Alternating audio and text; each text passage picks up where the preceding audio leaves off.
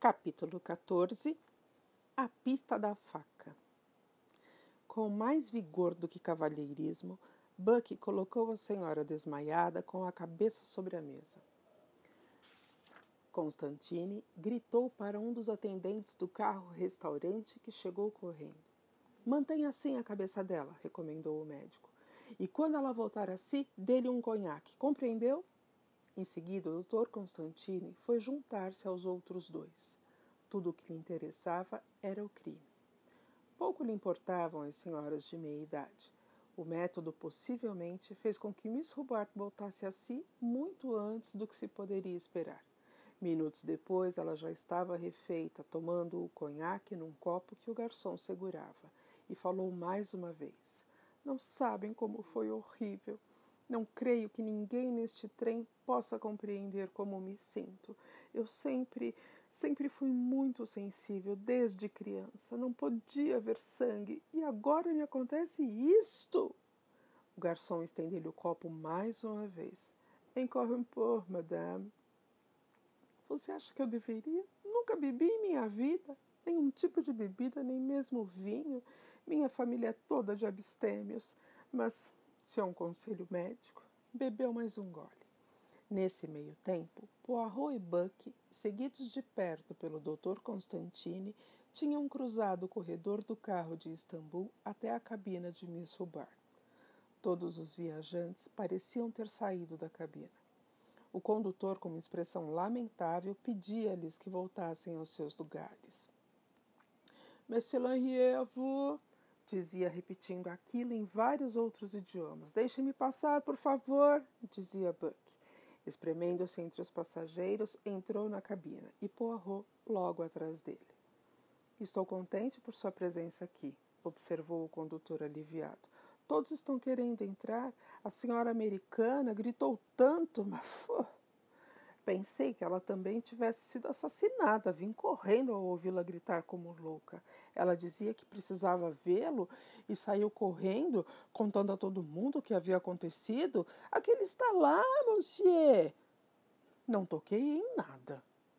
Uma sacola estava de pendurada na maçaneta e no chão como caíra da mão de Missubar uma adaga barata, quase um punhal do tipo oriental. A lâmina apresentava várias manchas cor de ferrugem. Poirot apanhou-a delicadamente. Sim, murmurou o detetive. Não há dúvida. Eis a arma que faltava, hein, doutor? O médico examinou a faca. Não é preciso ser tão cuidadoso, observou-lhe o detetive não há impressões digitais, exceto as de Miss Hubbard. O exame do Dr. Constantine não demorou muito. É mesmo a arma do crime, confirmou. Corresponderá a todos os ferimentos. Rogo-lhe que não diga isso. O médico ficou atônito, mas Poirot explicou. Já estamos cheios de coincidências. Duas pessoas decidem apunhalar Mr. Hatchet na noite de ontem. É bom demais que uma delas tenha usado a mesma arma. No que diz respeito a isso, retrucou o médico, talvez a coincidência não seja tão grande quanto parece. Milhares dessas facas são fabricadas e vendidas nos bazares de Constantinopla. Hum. Ah, você me consola, observou Poirot, mas não muito. O detetive olhou pensativamente para a porta e, levantando a sacola, tentou virar a maçaneta. A porta não se abriu. O trinco ficava uns 30 centímetros acima. Poirot acionou-o para trás e tentou novamente. Mais uma vez, a porta não se abriu.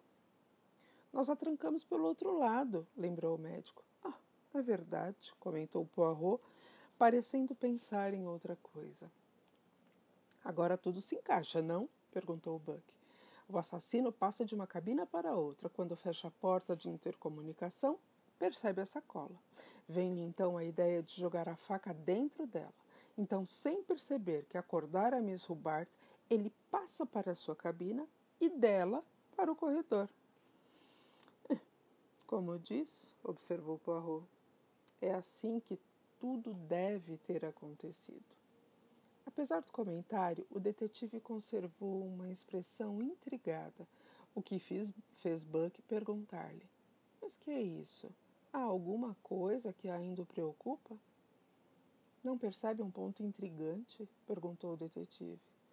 Não, evidentemente não. Bem, é de pouca importância, mas. O condutor olhou para dentro da cabina. A senhora americana está de volta. Dr. Constantine sentiu-se arrependido. Afinal, ele não tratara Miss Hubbard de modo muito cavalheiresco, mas ela não o reprovou. Suas energias estavam concentradas para outra coisa. Ou vim apenas dizer-lhes uma coisa em alto e bom som. Eu não ficarei mais nesta cabina, não dormirei aqui mais uma noite nem por um milhão de dólares. Mas, madame, sei o que está para dizer e vou adiantando que logo farei isso. Prefiro passar o tempo todo sentada no corredor. Miss Hobart começou a chorar. Oh, pelo menos se minha filha pudesse saber, se pudesse me ver, porque. Poirot interveio com firmeza. A senhora entendeu mal, madame. Seu pedido é mais do que razoável. Sua bagagem será transferida para outra cabina. É verdade? perguntou a velha senhora, levantando o lenço. Sinto-me bem melhor assim, mas sei que o trem está lotado, a não ser que um dos cavalheiros sua bagagem, explicou Buck, será transferida deste vagão. A senhora irá para o carro seguinte que foi engatado em Belgrado. Bem, esplêndido. Não sou do tipo de mulher nervosa, mas dormir na cabina vizinha de um morto eu enlouqueceria. Michel, chamou Buck, mude esta bagagem da senhora para uma cabina disponível no carro Atenas Paris. Sim, monsieur. A mesma que esta, número 3? Não, interveio Poirot, mas antes que o amigo pudesse responder. Creio que será melhor se Madame tiver um número diferente também. O número 12, por exemplo. Bien, monsieur. O condutor pegou a bagagem e Miss Hubbard voltou-se agradecida para Poirot. Isso é muita, muita gentileza de sua parte. Asseguro-lhe que sou muito grata. Nada a agradecer, madame. Iremos juntos para ver se a senhora ficará instalada confortavelmente. Os três homens acompanharam Miss Hubbard até sua nova cabina. Lá chegando, ela olhou, tudo com felicidade. Isto é ótimo! É do seu agrado, madame? Como pode ver, é exatamente igual à outra cabina. A única diferença é que ela dá para o outro lado, mas isso não tem importância, pois esses trens correm tanto de um lado para o outro. É, disse para minha filha que queria uma cabina de frente para a máquina. Ela perguntou por quê, já que a gente dorme num sentido e no outro dia, quando acorda, o trem já vai no outro sentido. E ela tinha razão. Na noite passada em Belgrado, de qualquer forma, madame, a senhora está contente aqui? Bem, não, não diria assim isto porque estamos aqui parados numa nevasca e ninguém faz nada a respeito. E agora o meu navio parte depois de amanhã. Madame, desculpou-se Buck, estamos todos no mesmo caso. Cada um de nós.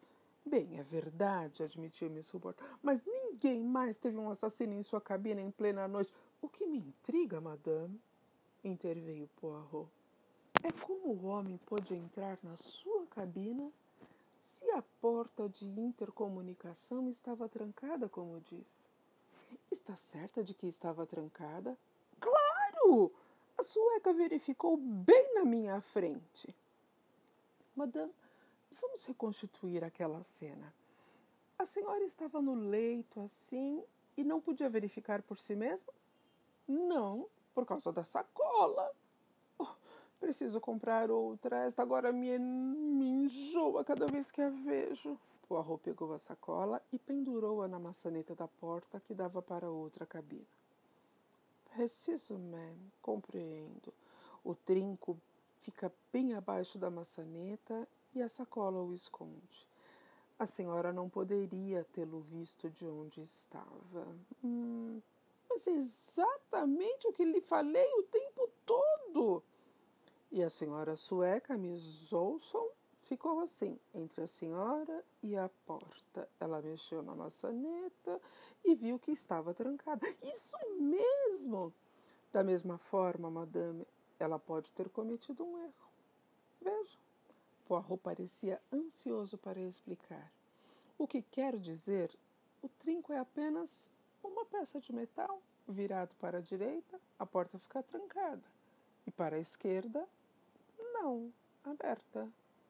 Possivelmente ela só experimentou a porta e, como estava fechada pelo outro lado, pode ter pensado que o trinco estava virado para aqui. Mas isso poderia ser uma tolice da parte dela. Madame, as pessoas mais amáveis nem sempre são as mais espertas. Concordo com o senhor, é claro. Por falar nisso, madame, a senhora saiu de Smirna de trem? Não, fui de navio para Istambul e um amigo de minha filha, mi, filha, Mr. Johnson, um homem muito amável, gostaria que eu conhecesse, recebeu-me, mostrou-me a cidade que eu achei decepcionante. Aquelas mesquitas e as pantufas que a gente é obrigada a usar. Mas onde eu estava mesmo? A senhora dizia que Mr. Johnson foi ao seu encontro. Oh, hum, isso mesmo. Ele me encontrou a bordo de um navio francês. O meu genro me esperava no cais. Imagine o que ele vai dizer quando souber de tudo isso. Minha filha falou que esta era a maneira mais segura, mais fácil de viajar. Basta sentar na cabina, disse ela, que você chegará a Paris e a American Express será o seu encontro. Ah, o que posso fazer para cancelar minha passagem no navio? Preciso informá-la sobre o que está acontecendo. Tudo isso é tão horrível. Miss Hubbard parecia que iria chorar novamente. Hercule Poirot, que há muito tempo apenas fazia sondagens, pegou sua oportunidade. A senhora sofreu um choque, madame. Vou dizer ao garçom que lhe traga mais chá e biscoitos. Oh, não sei bem se quero chá. Isso é mais hábito dos ingleses. Então, café, madame. A senhora precisa de um estimulante. Ou oh, aquele conhaque fez me sentir engraçada. Acho que tomarei um café. Excelente. Estou certo de que lhe dará novas forças. Que jeito de falar. Mas primeiro, madame, um pouco mais de rotina. Permita que eu reviste a sua bagagem. Para quê? Estamos iniciando uma revista na bagagem de todos os passageiros. Não quero lembrar a sua experiência tão desagradável com a sacola. Por Deus! Talvez seja melhor. Eu não suportaria ter outra surpresa daquelas. A revista foi rápida, já que Miss Rubar levava um mínimo de bagagem: uma caixa de chapéus, uma valise surrada e outra mala barata. Seu conteúdo era tão simples que o exame não levou mais de uns três minutos fora o tempo que Miss Rubar levou para mostrar fotografias da filha e de duas crianças feinhas, filhos de sua filha.